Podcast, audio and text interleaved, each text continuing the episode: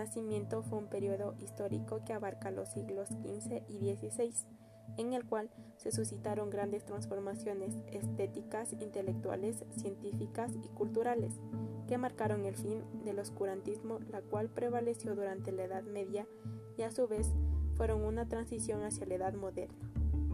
El humanismo, en cambio, es un movimiento intelectual que se refiere al resurgir de las letras clásicas antiguas y de los valores culturales típicos, rompiendo un poco con la tradición escolástica de la Edad Media.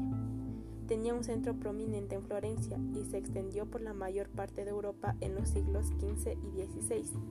Los principales humanistas fueron Tomás Moro, Erasmo de Rotterdam, Luis Vives.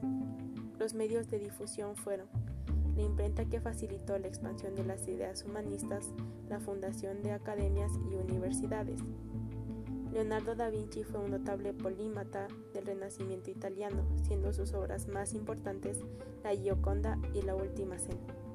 Francisco Melzi, su discípulo, heredó sus proyectos, diseños y pinturas.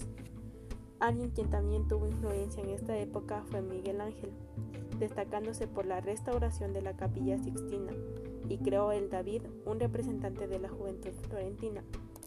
Miguel Servet se caracterizó por cuestionar los postulados eclesiásticos, por lo que fue condenado a muerte en la hoguera por una orden de la Santa Inquisición.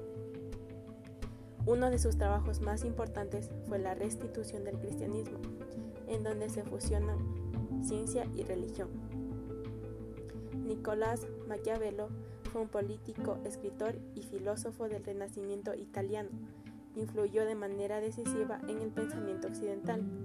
Le organizó el ejército de Florencia. La caída de la República por obra de los Medicis lo apartó del poder, pero lo acercó a la literatura. Ese mismo año escribió su obra más representativa, El Príncipe, que fue publicada hasta 1532, cinco años después de su muerte. La escultura renacentista del año 400 tiene un acento realista frente al 500 que tiene un deseo de idealización y grandiosidad. Se advierte también el gusto por el desnudo, enteramente clásico.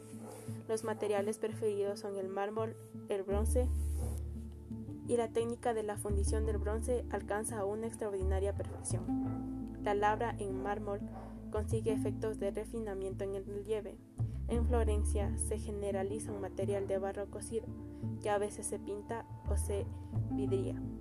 El hombre y la naturaleza son los protagonistas de este arte.